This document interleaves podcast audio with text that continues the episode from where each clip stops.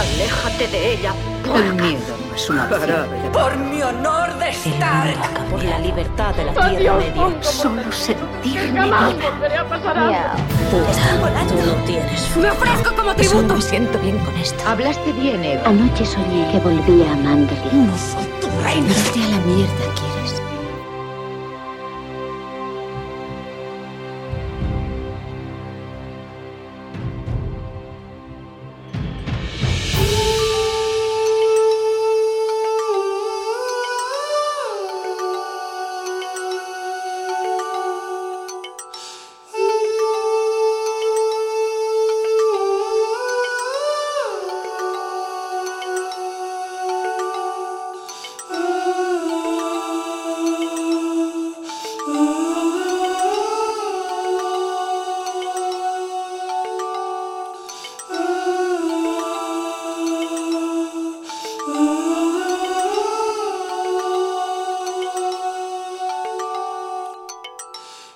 buenas a todos y a todas. Estáis en una nueva entrega del podcast de cine actual. Después del último podcast donde analizamos la serie de Dark, las dos primeras temporadas de la serie de Dark, vamos a hacer una pequeña pausa para hablar de noticias fresquitas que nos hacen falta. Nos hacen falta porque mm, es verdad que nos han robado la primavera, pero ha empezado el verano con fuerza. Hace un calor espectacular. Mi nombre es Francisco Javier Santiago y hoy me acompaña Francisco Javier Muñoz. ¿Cómo estás, Javi?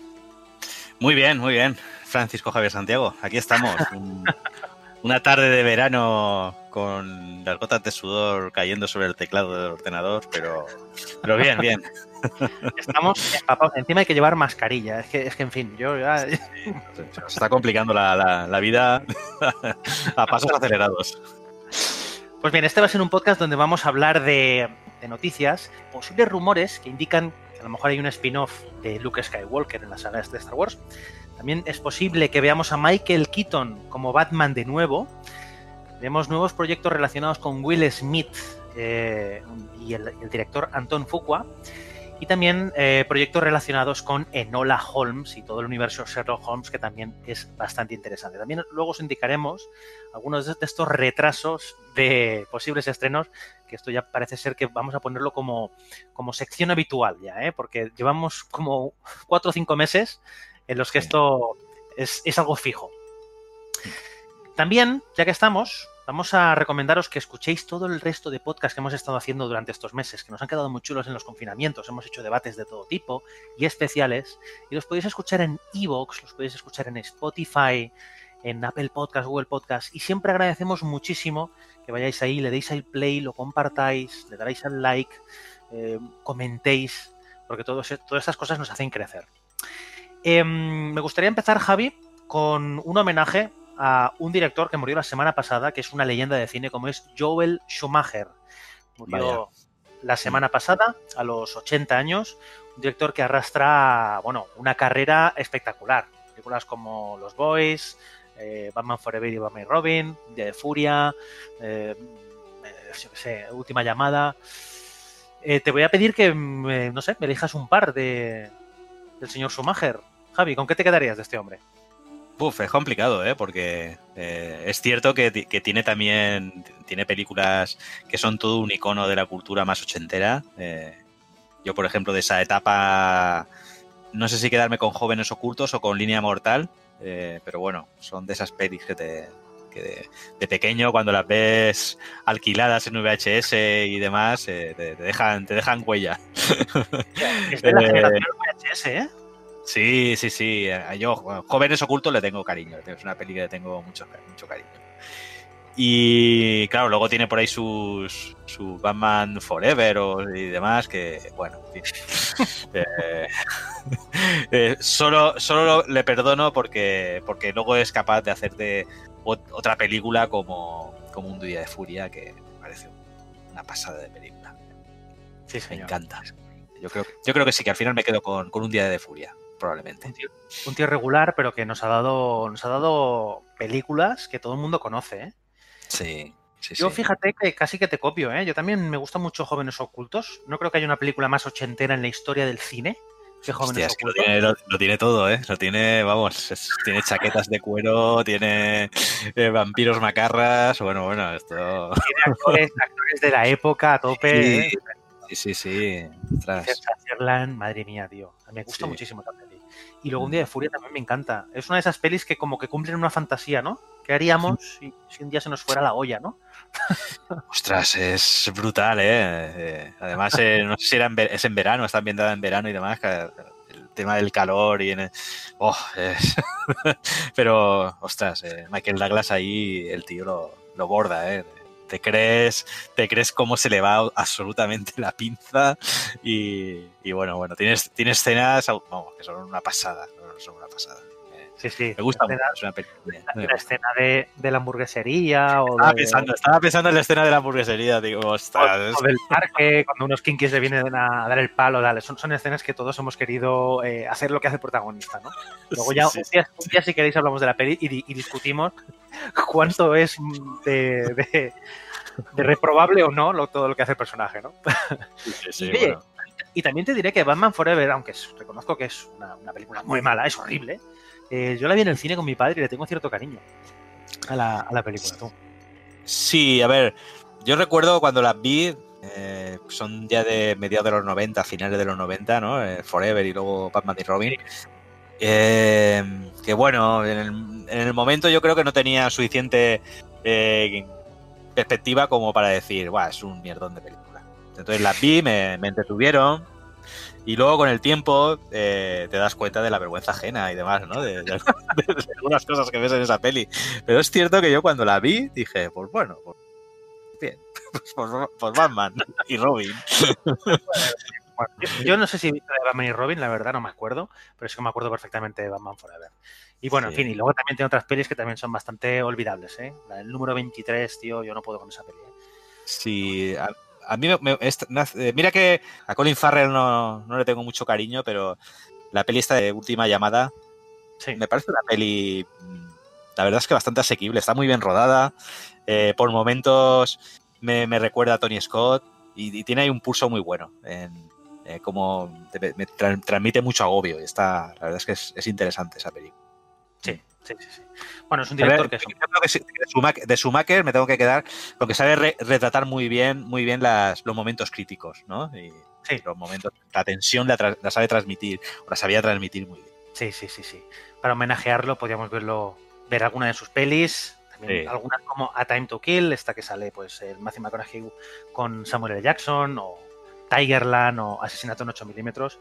Películas que desde luego han, han marcado una época y aquí de cine actu- desde cine actual os recomendamos que, que homenajeéis a Joel Schumacher como hace falta, viendo una de sus pelis. Y bueno, Mm. será recordado siempre, señor, señor Schumacher. Sí. Por, por él va, le dedicamos el podcast este. Exacto, este, este va dedicado a él. Pues mira, vamos a hacer una cosa, vamos a dejar que suene, que acabe de sonar el temazo que está sonando y volvemos luego con las noticias.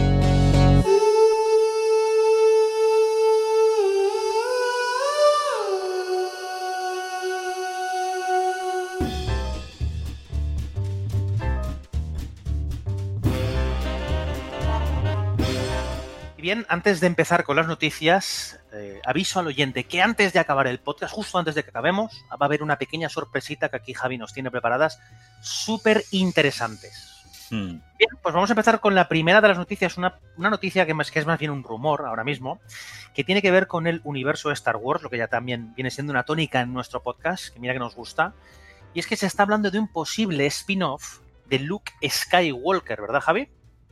Sí, sí, el- Disney está ávido por sacarle dinero a, a la, a la saga Sky, bueno, a la saga Skywalker, al mundo universo Star Wars, ¿no? Porque puesto que se gastó una auténtica pasta en pagarle una buena jubilación a George Lucas, ¿no? Después de, comprar eh, Lucasfilm. Pero bueno, no para de, manejar posibilidades de expansión del universo Star Wars y, bueno, y ahora con Disney Plus y demás, pues, eh, en fin, visto de Mandalorian, está ahí preparándose la serie de, eh, de Cassian, ¿no? Del personaje este de, Rock One. Eh, que está interpretado por Diego Luna. Eh, luego está la serie que también está preparando, que es una apuesta personal de Catherine Kennedy, la de Obi-Wan. Y, bueno, está en preparación las, las temporadas 2 y 3 de, Mandalorian. Y bueno, pues, mientras tanto, mientras que no se decide, no se deciden a, hacer una nueva trilogía de, Star Wars, tras el cierre que, tuvo ya el episodio 9, eh, bueno, pues ha surgido un rumor en los últimos días que apuntan eh, un posible spin-off eh, basado en el joven Skywalker.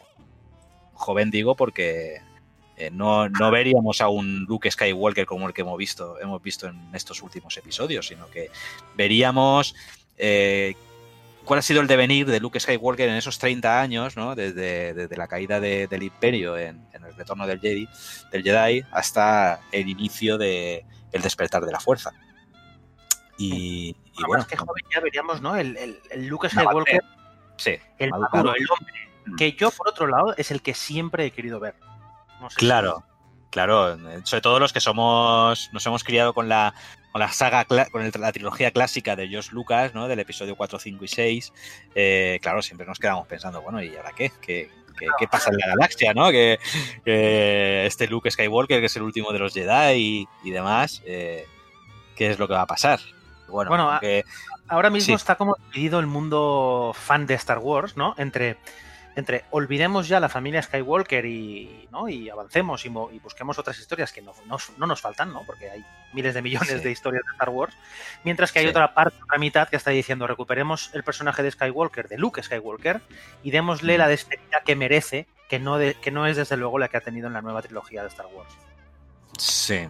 Em, ha habido mucho, como dices, mucho fan que no ha quedado muy contento con el retrato de Luke, Skywalker que hemos visto en la última trilogía. Y hay como unas ganas eh, por parte del fandom, eh, bueno, de darle un final más digno, ¿no? que el último sabor de boca que, se nos quede de Luke Skywalker no sea ese, ese que hemos visto en la trilogía, en la última trilogía. Dilo, el trilero. el trilero, el trilero Skywalker. Por cierto, avisamos a, o recordamos a los oyentes que tenemos ahí tres pedazos de podcast que le dedicamos aquí el amigo Javi y yo, junto con Dani, sobre la última de las trilogías de Star Wars, que lo, publicamos a finales del año pasado, de, 2019, que la verdad es que ahí sí que ahondamos en todos estos temas que estamos hablando y, ya defendemos o no lo justo o injusto que pudo ser el, trato que se le dio a Luke Skywalker en esta última trilogía. Sí, eh, bueno, y el caso es que eh, hay, un universo expandido. Eh, no canónico, evidentemente, porque ya sabéis que esto del canon pues, también lo explicamos en estos podcasts que comenta Santi. Eh, bueno, pues está, hay mucho, se ha, generado, pues imaginaros, desde, desde el final de la trilogía del Retorno del Jedi hasta, hasta ahora, se han generado novelas, se han generado videojuegos, se han generado cómics, unos canon, otros no son canon. Pero bueno, por ejemplo, los los que nos hemos un poco hemos crecido con el mundo del videojuego y, deseando encarnar a un Jedi y, meternos en el universo Star Wars a través de los videojuegos, hemos disfrutado mucho, por ejemplo, con, la saga Jedi Knight, ¿no?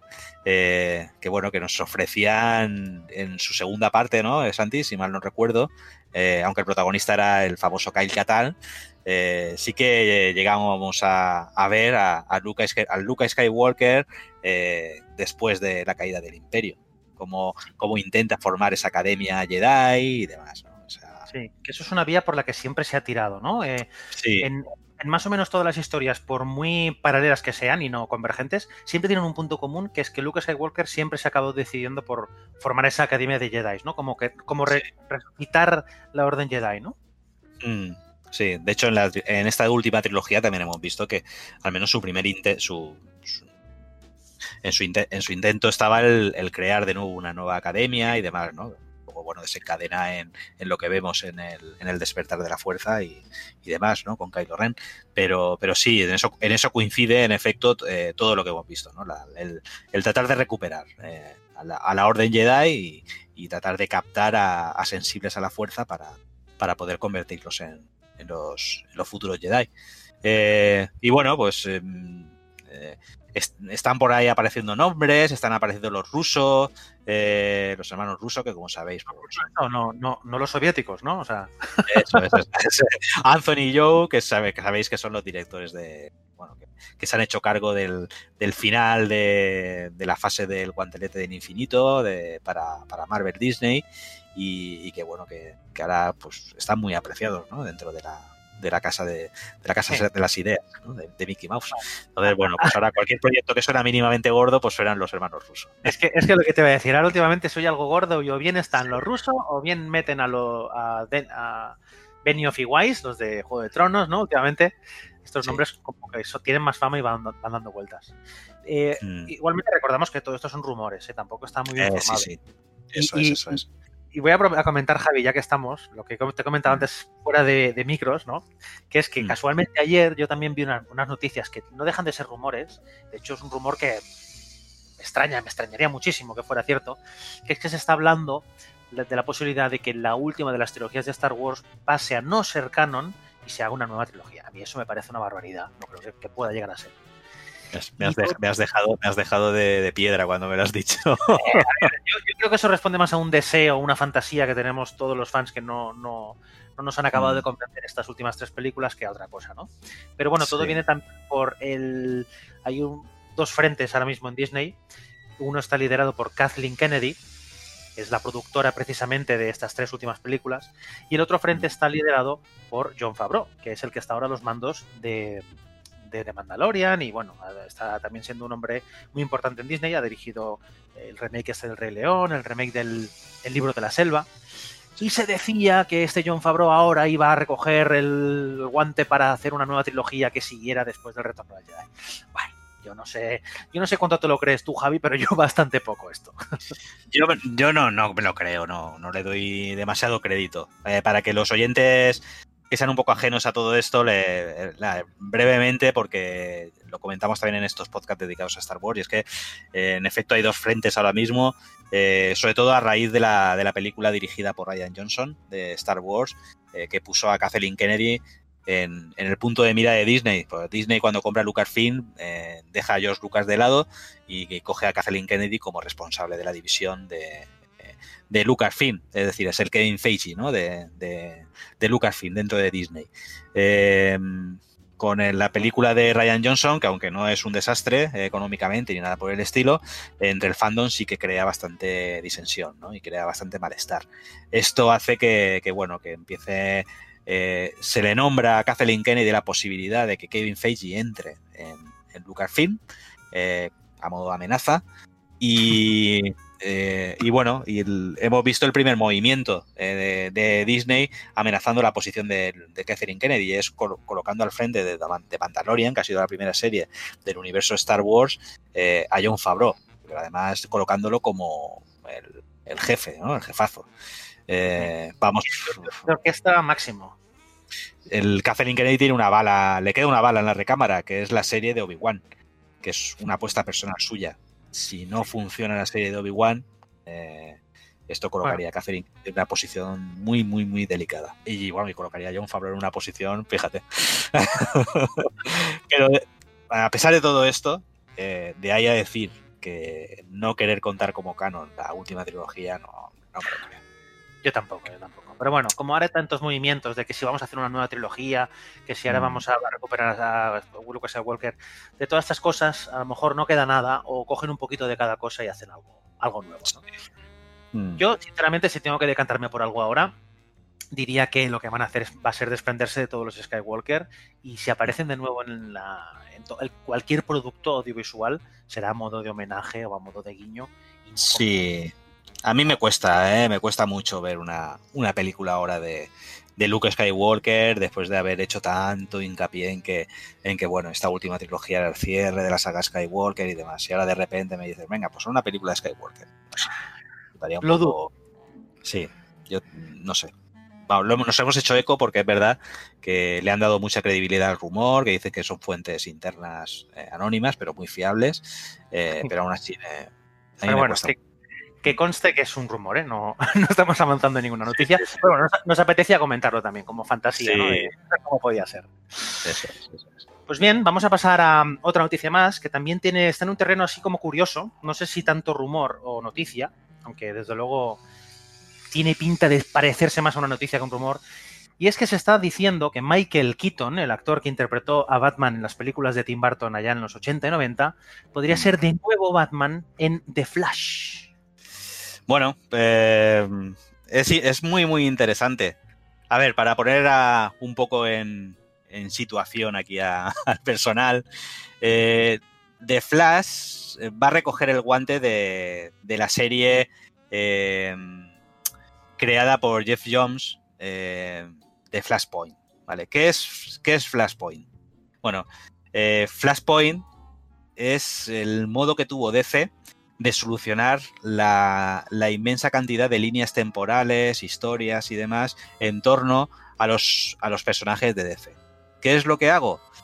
Creo un evento eh, dentro de, la trama Flash mediante la cual este personaje es capaz de moverse entre distintos universos paralelos.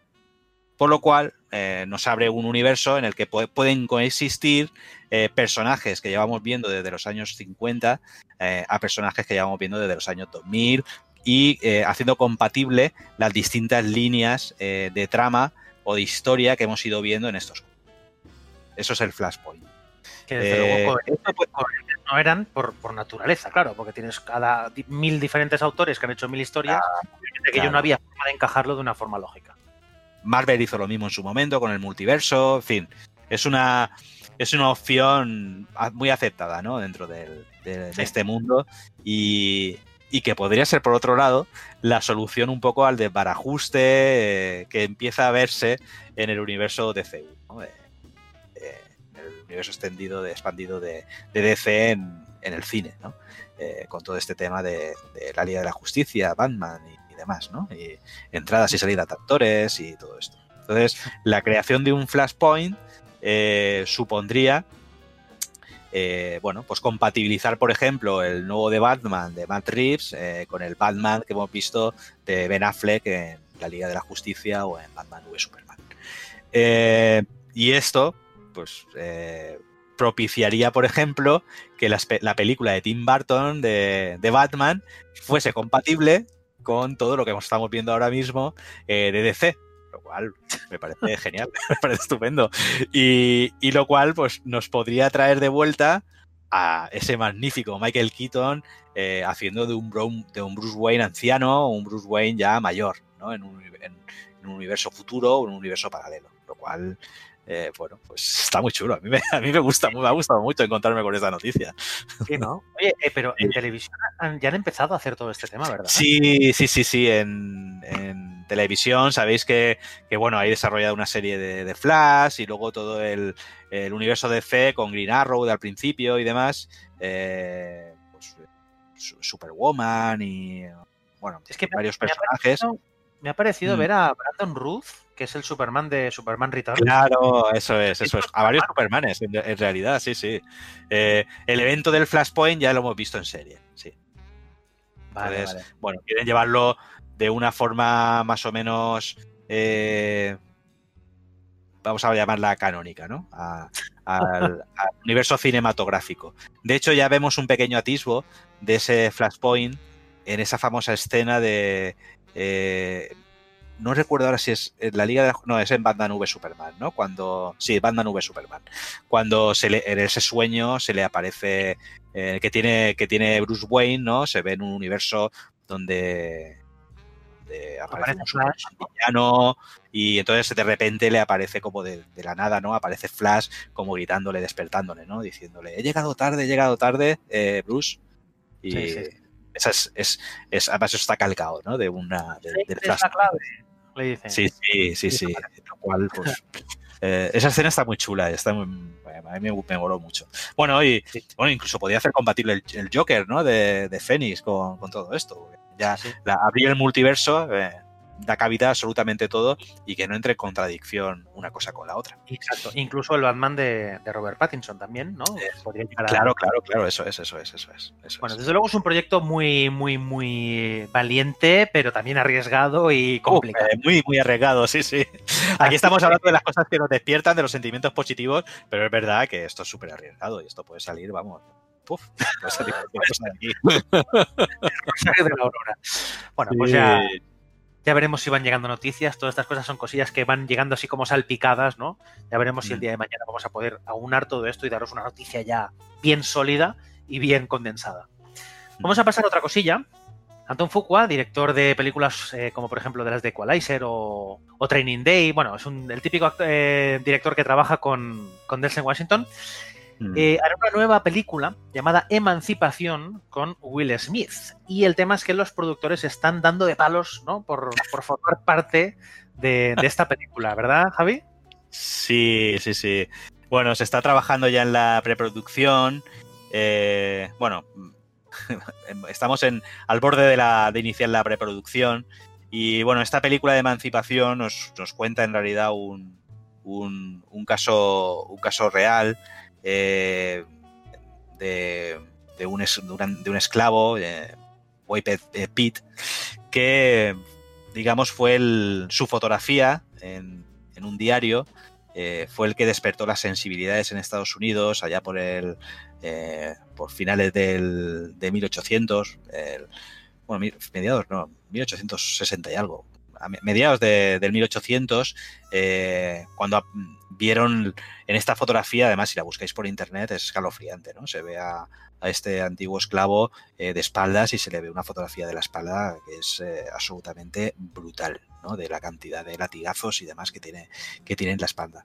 Y bueno, supuso un, un, eh, toque de atención para la población de Estados Unidos y un, un paso importante hacia la, hacia la abolición, ¿no? Bueno, y contará un poco la, esta historia que tendrá un aire de, tendría un aire de thriller eh, donde el personaje interpretado como hemos dicho por Will Smith huiría ¿no? de estos esclavistas continuamente hasta llegar a, una zona donde, donde es posible eh, bueno, contar su historia y que aparezca finalmente en los diarios. Em, la película inicialmente contaba con, con, un valor de 130 millones de dólares de presupuesto. Mm, lo cual ya pues, está bastante bien, ¿no? Eh, eh, como, como, presupuesto. Eh, pero, bueno, sabéis un poco que ahora todo en Estados Unidos están muy sensibles, ¿no? Con el tema eh, de la discriminación racial y demás. Y muchas productoras, o la gran, gran cantidad de productoras, quieren apuntarse un poco al carro de lo que pueda suponer esta película. ¿no? Eh, aprovechando un poco esta sensibilidad, pues bueno, aquí parece que, que, productoras pequeñas y productoras grandes están tratando de poner dinero eh, para poder participar de algún modo en esta película. Y ha empezado ahí una pequeña guerra, ¿no? De a ver quién pone más dinero, lo cual podría situar esta, esta película, vamos, en una de, las películas con los mayores presupuestos de la historia del cine. Eh, lo cual siempre es bueno, tú, oye, al final, ¿no? No, no, oye, maravilloso. Me, alegro mucho porque eso es bueno para el cine siempre, ¿no? Claro, una cosa de la que siempre se quejan las películas es de, ostras, ojalá hubiéramos tenido más presupuesto para poder hacer más cosas. Pues mira, aquí la gente se está pelando por, por dar pasta. Eh, bienvenida sea, ¿no? Sí, pero bueno, al final ves que eso, son este tipo de, de medidas o de, eh, de acciones, ¿no? Que, que, bueno, pues si ellos creen que de este modo pueden lavarse la cara ante determinadas actuaciones o, pueden parecer eh, lo que no son en realidad. Pues bueno, sí, sí. Pues bueno, aquí puede haber dos lecturas, ¿eh? ¿eh? yendo por esta vía que dices tú, ¿no? Que es ese hacerse ese pequeño lavado de cara y tal, ¿no? Que sería a lo mejor la opción más mezquina. Hmm. Pero también hay otra vertiente, ¿no? Que es como, eh, vamos a ver, últimamente todo el mundo tiene en la boca el tema de Black Lives, Lives Matters y, ¿no? y el tema racial y por lo tanto, si hacemos un producto eh, dirigido a este tema, la gente, eh, como lo tiene delante todo el día, pues se va a animar y va a ir a verlo, por lo tanto va a hacer pasta, ¿no? Que es un tema pues un poquito más económico y, pragmático, vamos a decir, ¿no? Sí. Sea como fuere, el que gana es Anton Fuqua y Will Smith para hacer la película. Desde luego, desde luego. Y, como has dicho, ojalá repercuta en, que puedan sacar la película adelante con, con todas las garantías y, y bueno, que me alegro mucho de que, de que apuesten por esto. Pero bueno, ya lo hemos hablado algunas otras veces. En, además, como tú y yo somos los que normalmente nos tragamos la entrega de los Oscars y, hemos visto todo este tipo de, acciones que toca la, que, que, adopta la academia y demás para lavarse un poco la cara. Eh, pues bueno, ya estamos un poco acostumbrados. ¿no? sé si sabes que, que, ya que he sacado el tema, van a hacer una nueva normativa para, según ellos, asegurar la multiculturalidad y la igualdad en, el tema de las nominaciones. Ya lo están moviendo, o sea, esto lo van a hacer segurísimo. Ya anunciamos el otro día también que la, gala de los Oscars iba a avanzar unos meses, un par de meses. Sí. a hacer por, ahora hablo de memoria, no sé si era en mayo o en abril. Y bueno, esto eh, van a mover todo esto pues para que haya pues yo cuando dicen eh, que haya más igualdad y tal me imagino que se refieren a que habrá tantos actores de raza negra como de raza blanca. No, creo que se refieran a raza asiática a latinos y todo eso. Ah no no no no, no que va. Tienes toda la razón. Sí claro porque es que es que sabes qué pasa no me quiero meter en este tema porque es un follón ¿eh? pero ya. Eh, pero si mm, los Oscars se implican en el tema de, pues bueno, eliminar el racismo, lo cual siempre es positivo, obviamente, más faltaba, eh, te metes en un follón, ¿no? Porque es como, ¿a qué nivel tengo que llevar? ¿Es a un, a un tema proporcional según la gente, el número de gente que haya o no? ¿Qué tengo que hacer? Que haya pues uno latino, uno de raza negra, uno blanco, uno asiático, uno de, de Groenlandia, ¿no? O sea, o no. Es que, claro, es un tema muy delicado. Es verdad que eh, meterse, tirarse a esta piscina es, complicado. Pero bueno, mira, por ejemplo, el otro día se tiró, creo que está libre de cualquier tipo de sospecha, pero es, no recuerdo ahora mismo el nombre del actor. Es el actor que hace de, halcón en, las películas estas de Marvel. Eh, no recuerdo ahora, lo siento, no, me acuerdo ahora mismo del nombre, pero bueno, eh, tuvo unas declaraciones en que llamaron mucho la atención, ¿no? En las que decía que, que bueno, que que si. Además. Anthony, Mackie, perdón, ya lo, he encontrado. Mm.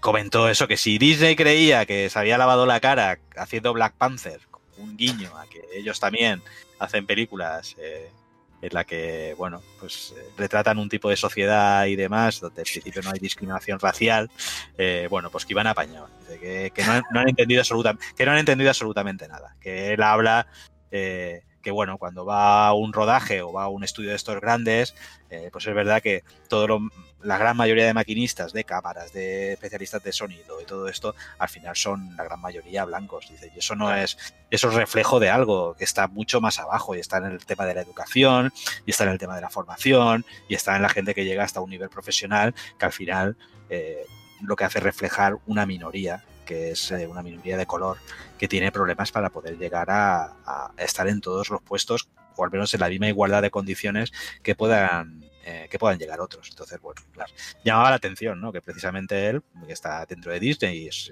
un actor considerado, pues haga llamar la atención, lo cual me, gustó mucho. Es una voz a escuchar, está claro, si está dentro. Sí, sí, sí. sí, Al final, lo que importa es que, eh, al margen de, un tema o de otro, que hagan buenas pelis tú. A mí me da igual.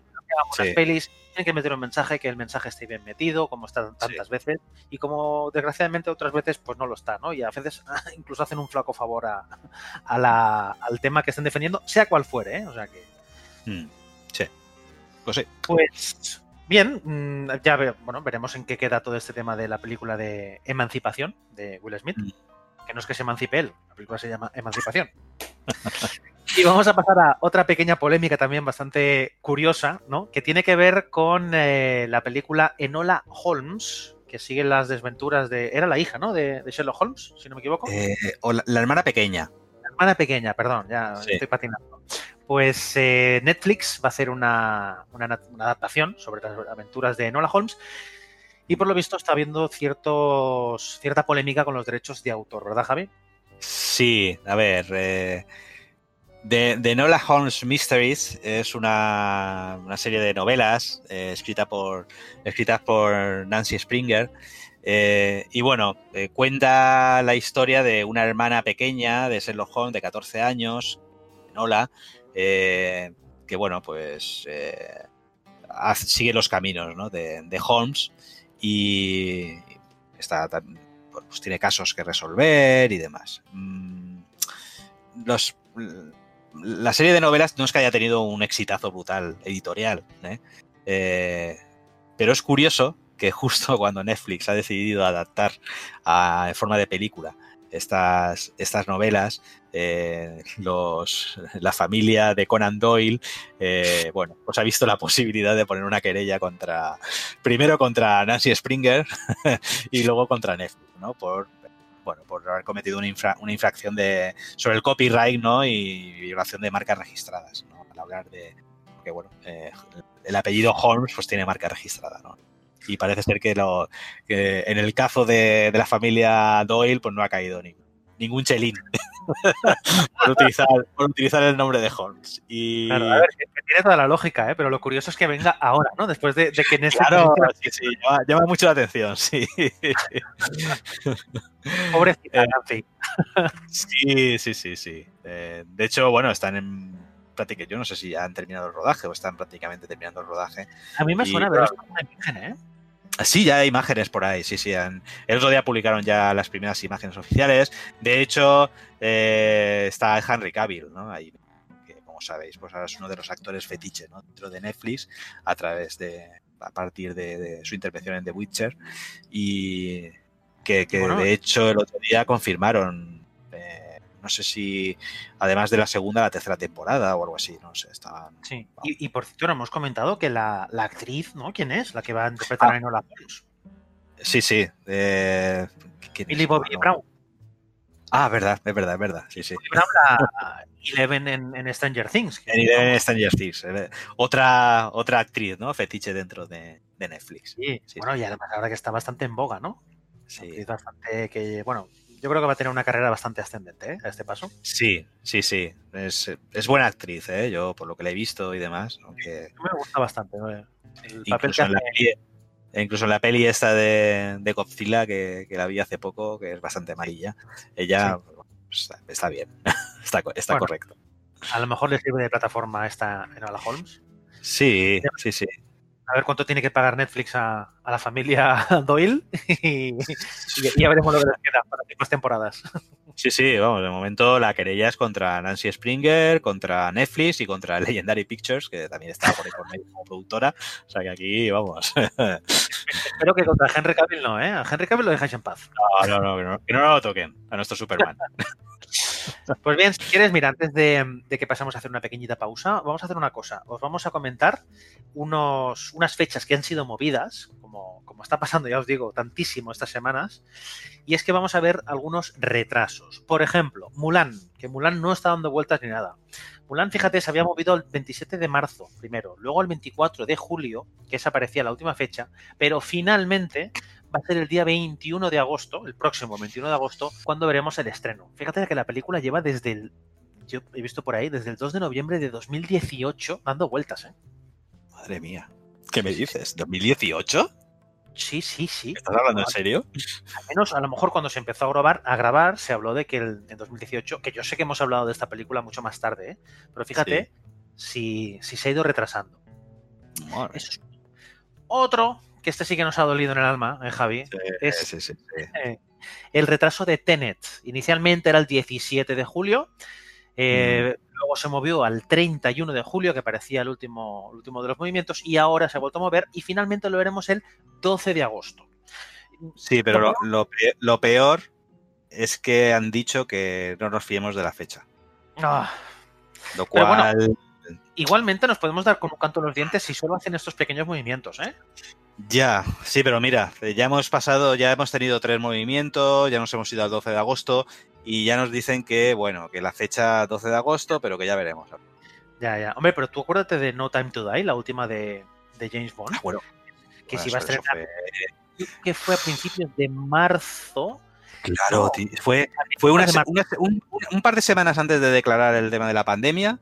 Sacaron Eso. su tráiler final y tal ya para... En fin, iban a empezar ya con los juegos televisivos. Es decir, esta gente se había gastado ya una pasta en promoción, pero brutal. El movimiento que hicieron no fue progresivo. Dijeron, no, no, directamente a diciembre. ¿no? Y, y sí. dijeron, diciembre ya está. O sea, no, no, no, fueron con medias tintas. Así que... nos podemos dar con un canto a los dientes con lo de Tenet. Si se mantiene el 12 de agosto y si no, pues poco después. Claro, es que mover una fecha, ya lo hemos comentado muchas veces, no es solo simplemente moverlo de una semana a otra, es saber con qué películas coincide, a ver si la gente está de vacaciones o no, a ver si tiene el perfil de blockbuster, que es lo que la gente busca en verano, bueno, Mm. en fin. Y la última de las fechas, que esto en realidad no es un retraso ni nada, simplemente es que ya conocemos la fecha de estreno, es de la segunda temporada de la serie de Amazon Prime, The Voice. Una serie que aquí nos ha encantado, ¿eh? además a ti Javi sé que te encantó igual que a mí. Sí, sí. Y, y será la, se estrenará el día 4 de septiembre. Y además se estrenarán primero los tres primeros episodios del tirón y luego el resto serán de forma semanal hasta, creo que estarán un par de meses, o un mes y, un mes y una semana, un mes y un par de semanas. Mm. Así que está... Tenemos ganas, ¿no? De The Voice. Sí, yo, yo le tengo muchas ganas. Yo sé que tú has leído algún cómic, creo, ¿no? Has, has podido Sí. leer alguno de los Ah, el primer volumen me leí. Sí, y yo no, yo no he leído nada, pero vamos, la serie me, me gustó mucho. Luego he oído alguna cosita por ahí, he leído algo y tal, a posteriori. eh, y sobre todo diciendo, comentando que se aleja un poco del cómic y tal, pero bueno, la, la idea Sí. en sí me, me gusta mucho y, y me gusta cómo está desarrollada en la, Sí, la serie. Está muy Claro, bien. a ver, yo, yo no soy un fan de los cómics, simplemente me he leído uno y no, no, no estoy tan ligado a ellos como para decir, no, esta- la serie es un insulto. Yo, Mm. sinceramente, y esto a lo mejor el que es lector del cómic de The Voice eh, se echará las manos a la cabeza, pero yo le veo, le veo el mismo espíritu y, y le veo el, el mismo rollo, la misma, la- no sé, la misma tipo de gamberrada. Y, Sí. y a mí me encanta, de verdad que me encanta la serie. ¿eh? Me acuerdo Mm. además precisamente que el año pasado la vi por estas épocas, fíjate, la primera temporada. Me Sí. acuerdo que era verano. Pues esperaremos en septiembre, que ya te, ya te digo, otra vez más, nos podemos dar con un canto en los dientes que se estrene a principios de septiembre y no mucho más tarde. Mm. Pues bueno, vamos a hacer una cosa, vamos a poner un temita, nada, un par de minutos, vamos a hacer unas recomendaciones de lo que hemos visto Javi y yo últimamente y luego ya os dejaremos con una pedazo de píldora que ha hecho aquí el maestro Javi, que vais a alucinar. Venga, que suene el tema y volvemos.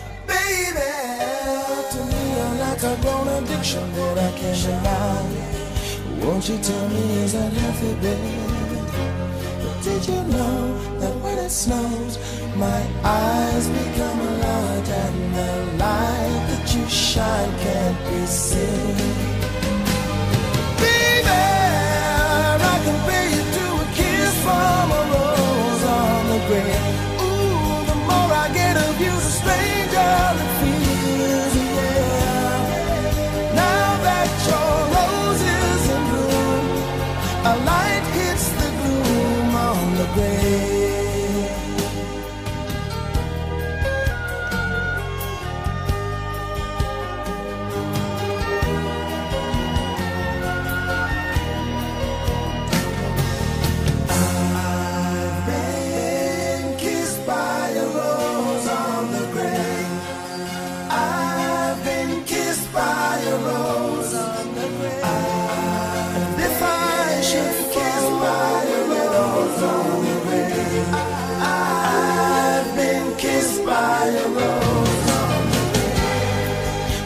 So much a man can tell me, so much he can say. You remain my power, my pleasure, my pain.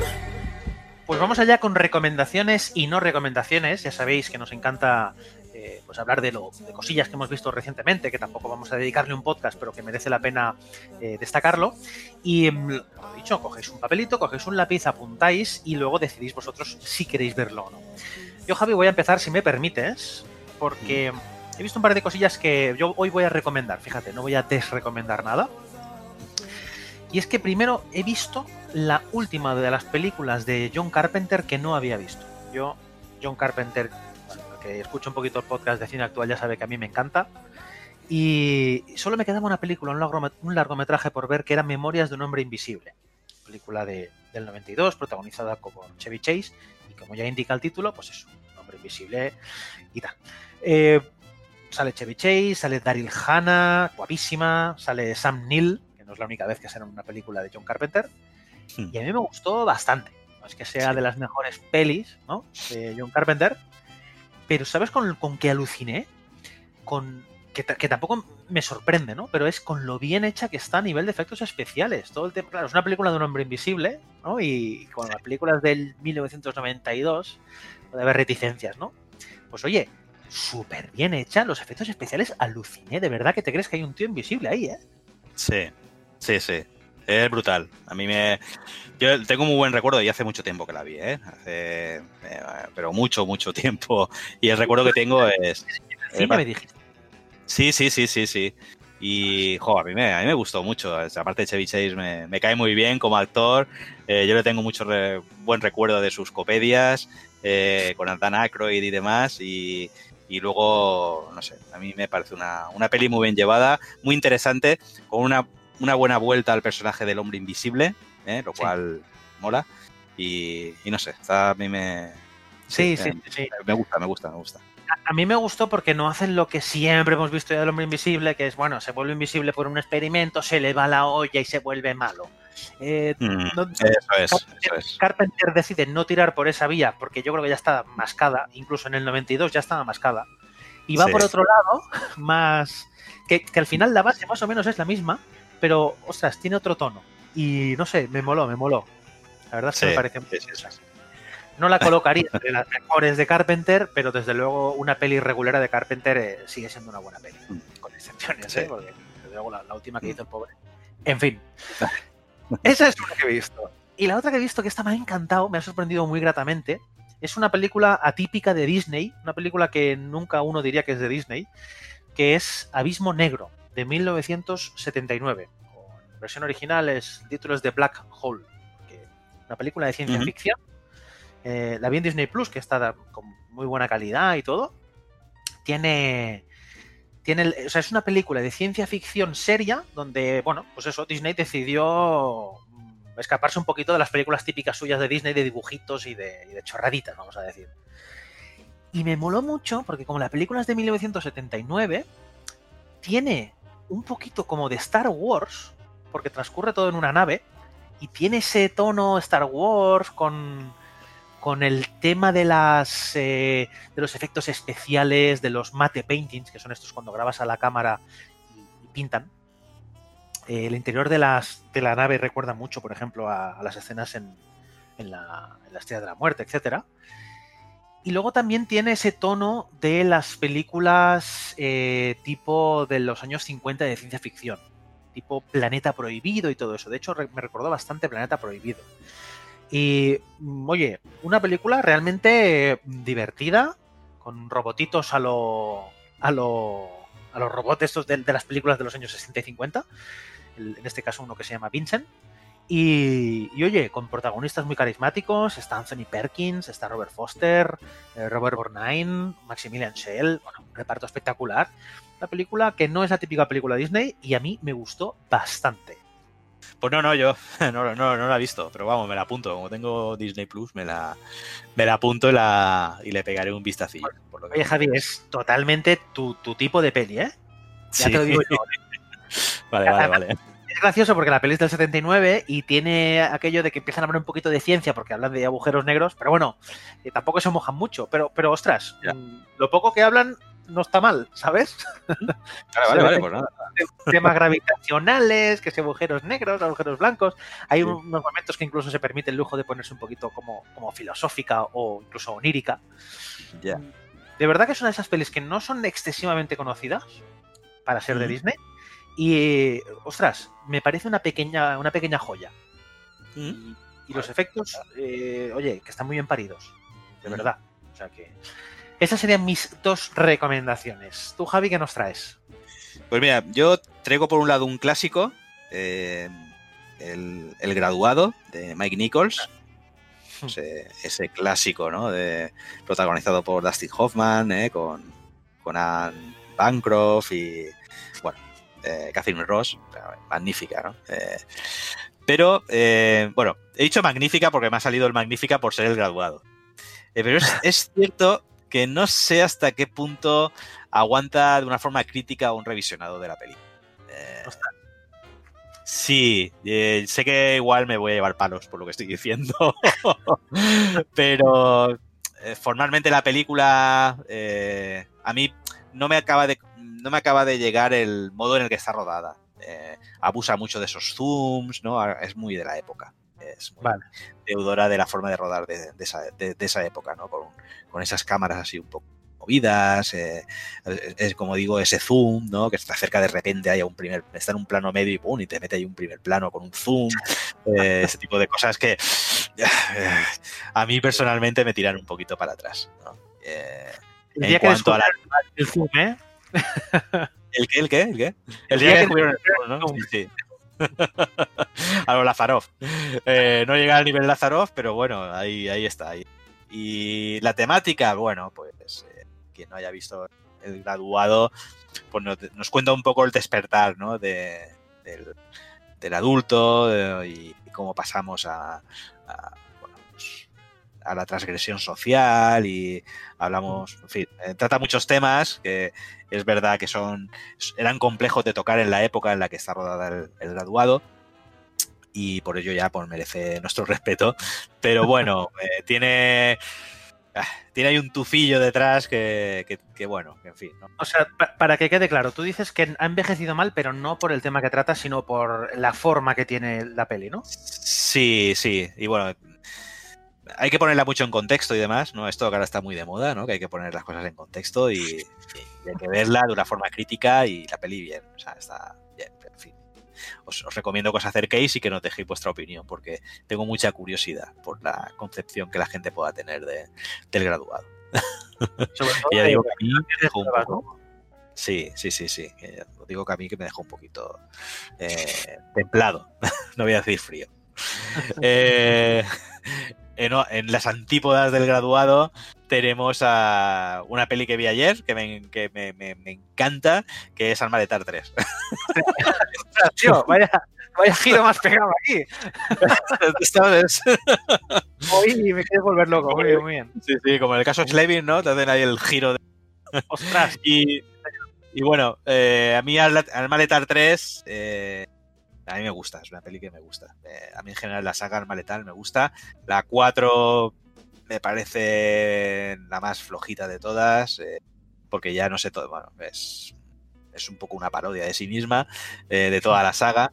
Y, y bueno, a mí la 3 aún me gusta. Eh, tiene, tiene momentos absolutamente geniales, como ese inicio con el gato, la bomba, tal, que me parece, me parece sencillamente genial eh, ese inicio.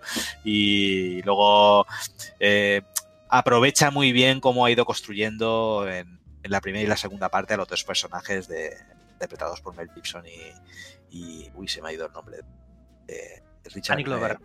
Danny Glover, Danny Glover. Y, y cómo ha ido fabricando esos dos personajes, cómo los ha ido evolucionando.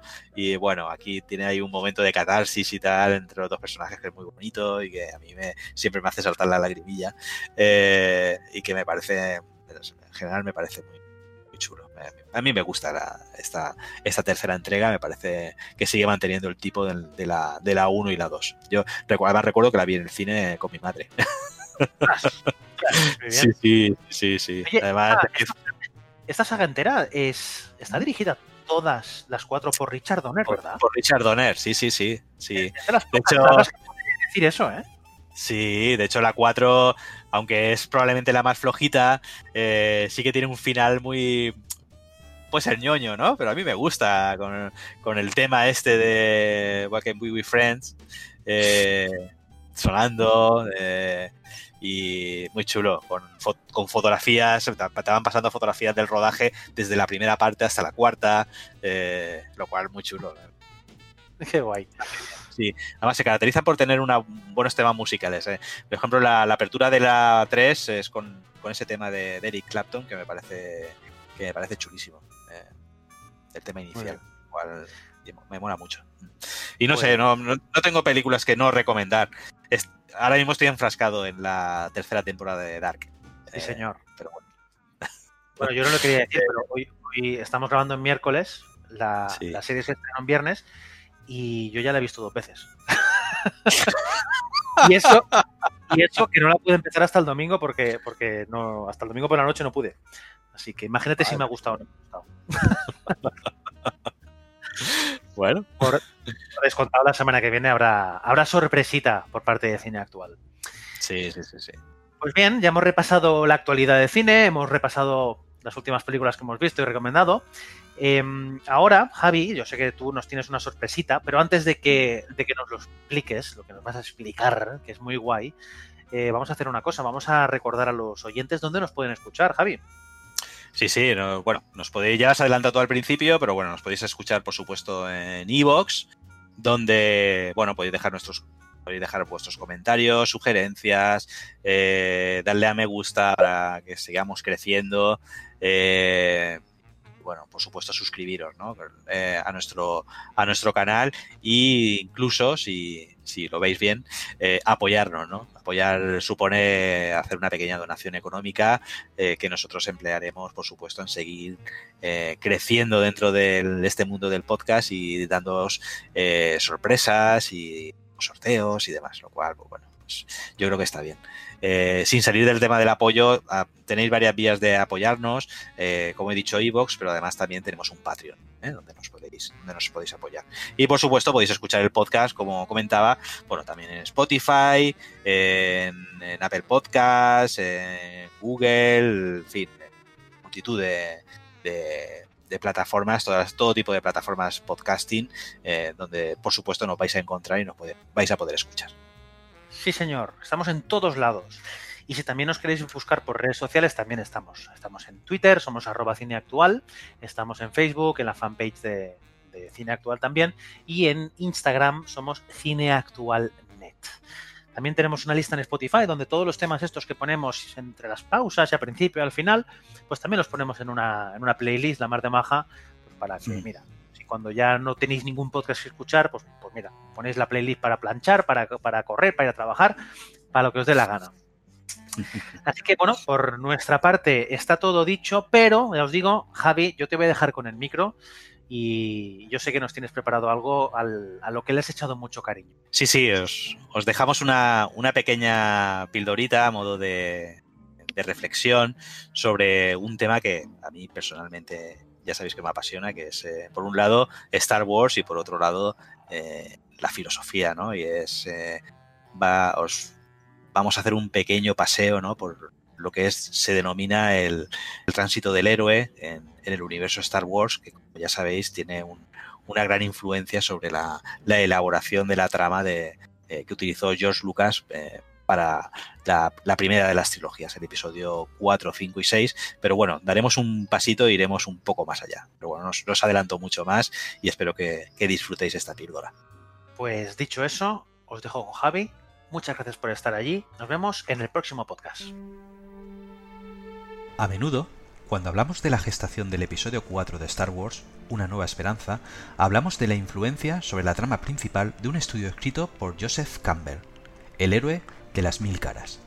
En este estudio, publicado en 1949, el especialista en mitología Campbell describe un patrón que se refleja a lo largo de la historia y en múltiples culturas, el camino del héroe, desde la mitología mesopotámica, pasando por la griega y culminando en estudios de antropología comparada en tribus actuales, el héroe salvador de la comunidad emprende un viaje único, pero repetido durante miles de años. Este camino consta de 12 etapas que impactan traumáticamente y de forma irreversible sobre el héroe.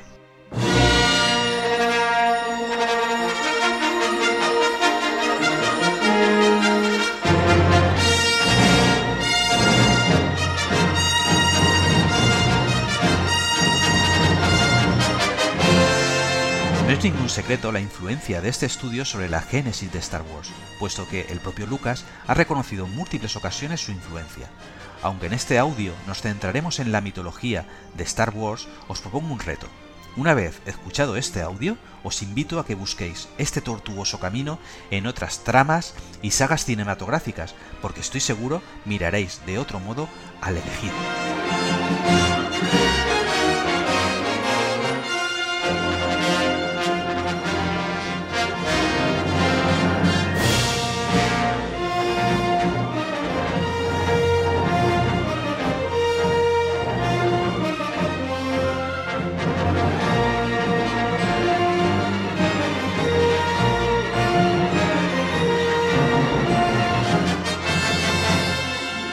Campbell establece mediante su estudio 12 estadios por donde debe pasar el héroe antes de su trascendencia y que Lucas como no puede ser de otro modo, hace coincidir con el camino que emprende Luke Skywalker. Pasamos a describir este camino y de qué forma nuestro héroe sigue la senda marcada por Campbell. La primera es el mundo ordinario.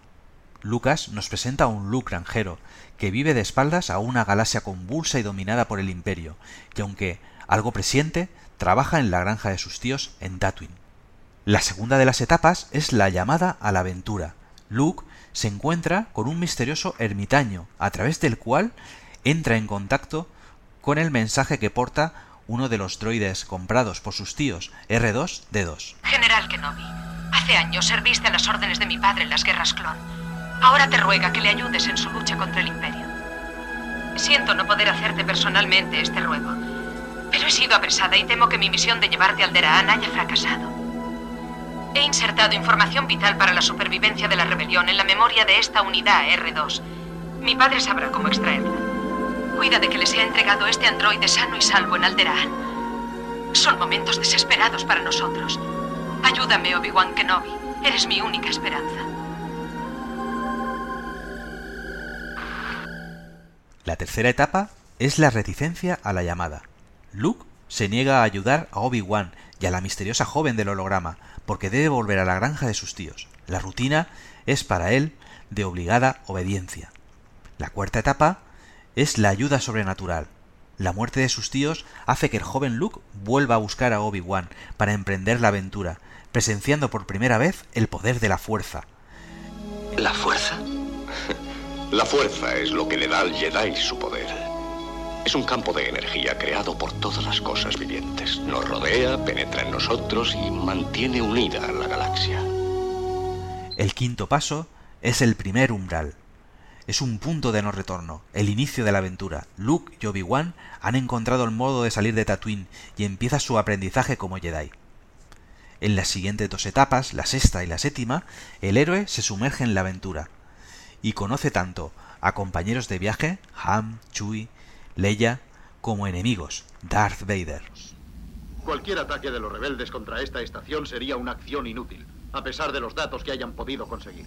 Esta estación es la potencia definitiva del universo, y yo sugiero que la utilicemos. No se ofusque con este terror tecnológico que ha construido. La posibilidad de destruir un planeta es algo insignificante comparado con el poder de la fuerza. ¿Pretende intimidarnos con sus cuentos de brujas, Lord Vader?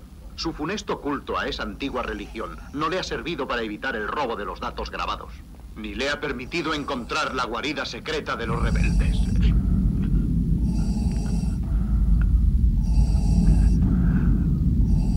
Su carencia de fe resulta molesta. Ya basta. Vader, libérale. Como quieras.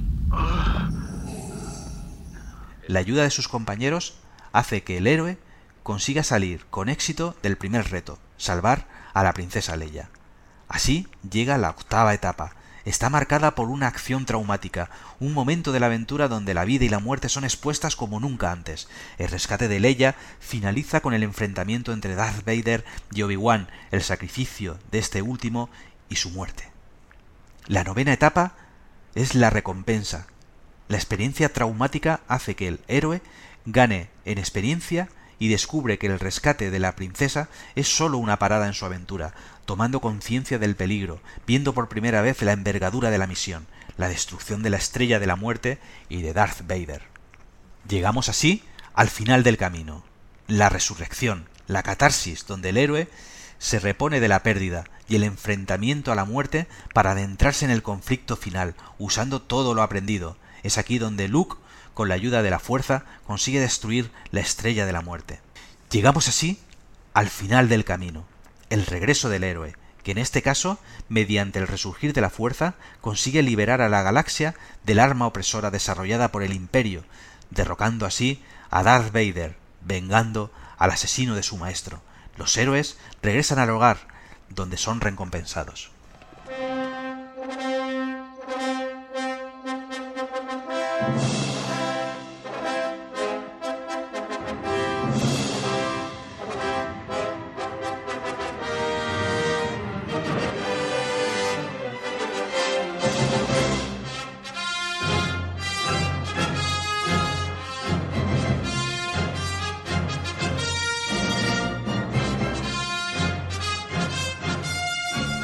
Es aquí donde finaliza el camino del héroe, hasta donde Lucas había plasmado casi punto por punto el periplo trazado por Campbell, pero con forma de space opera.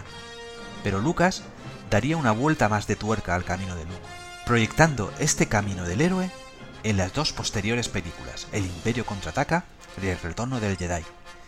Si contemplamos esta trilogía como una única aventura, también podríamos identificar a lo largo de los episodios 4, 5 y 6 el camino del héroe explicado.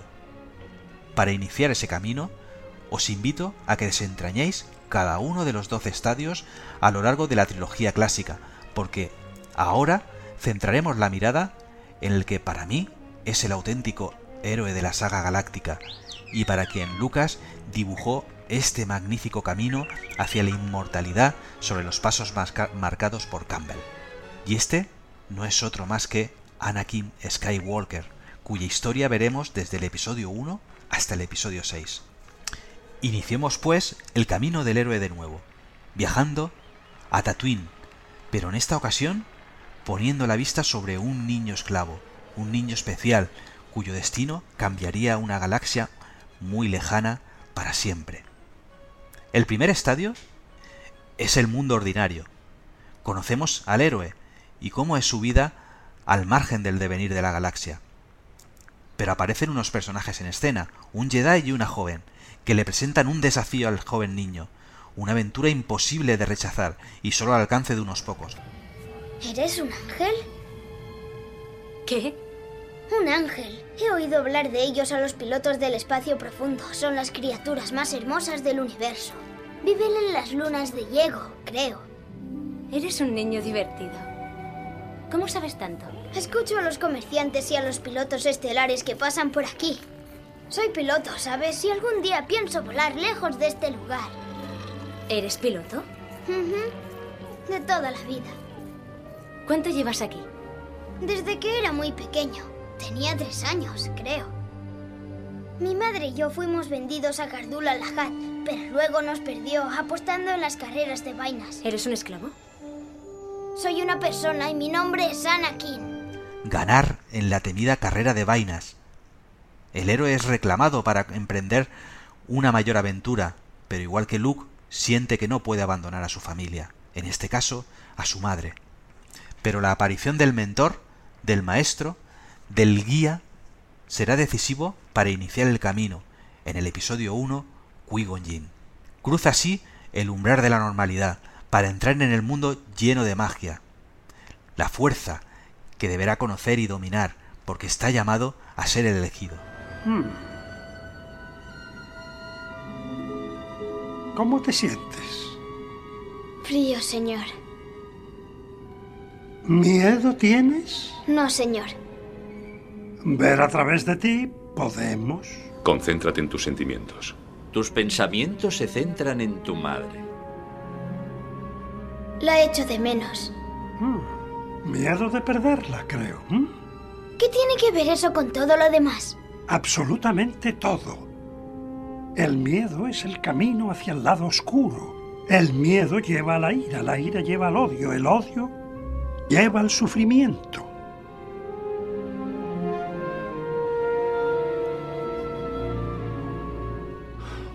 Percibo mucho miedo en ti. Empezará así un camino donde conocerá a amigos y enemigos, lleno de pruebas, y donde, tal como dice Campbell, aprenderá las reglas que rigen este mundo especial.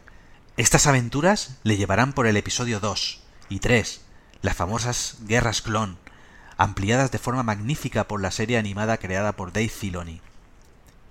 Y llegamos al ecuador del camino, a la prueba traumática, lo que Campbell denomina la crisis más grande de la aventura, el enfrentamiento con la muerte, aquello que le hará cambiar de forma definitiva, su tránsito hacia Darth Vader y la aparente muerte de Anakin.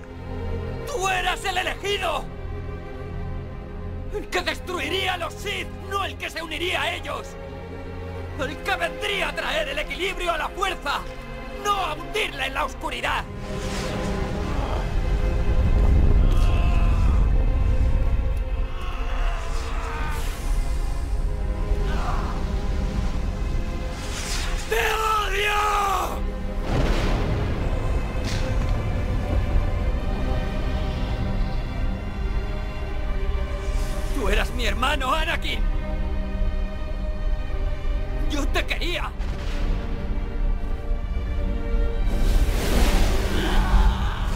Empezará así el héroe una nueva senda que le llevará por un camino oscuro, pero un camino de autodescubrimiento que le llevará por el periplo de los episodios 4, 5 y 6. Pero no será hasta el final del episodio 6 cuando el héroe renazca, su enfrentamiento de nuevo a la muerte y la posibilidad de redimirse le hará de nuevo conectar con el lado luminoso de la fuerza, el elixir de Campbell. Salvar a su hijo y derrocar al enemigo que ha estado tras la sombra desde el inicio del camino, el emperador, devolverá el equilibrio a la galaxia. Luke, ayúdame a quitarme la máscara. Pero morirás. Nada puede impedir eso ya. Solo por una vez. Déjame mirarte con mis propios ojos.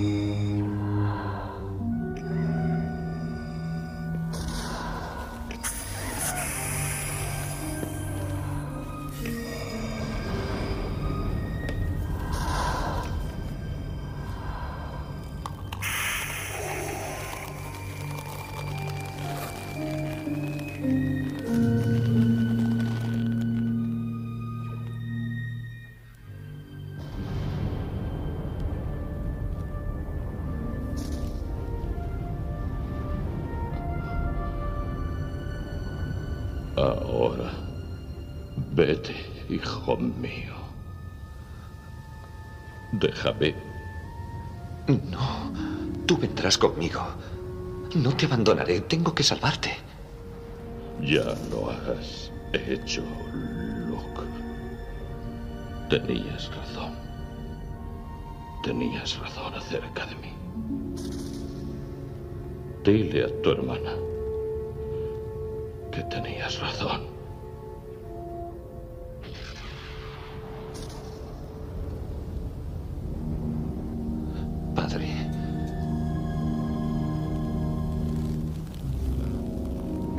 Te abandonaré. Llega así la última de las etapas, el sacrificio, y conectar de nuevo con la fuerza hará posible el regreso de Anakin, volver con sus compañeros de camino en el lado luminoso y garantizando así el equilibrio. El camino del héroe lleva a éste por una senda de descubrimiento, donde el velo de la realidad cae frente a sus ojos para mostrarle un mundo de posibilidades infinitas, pero que debe ser salvado, siempre mediante las reglas establecidas por esa magia que todo lo inunda.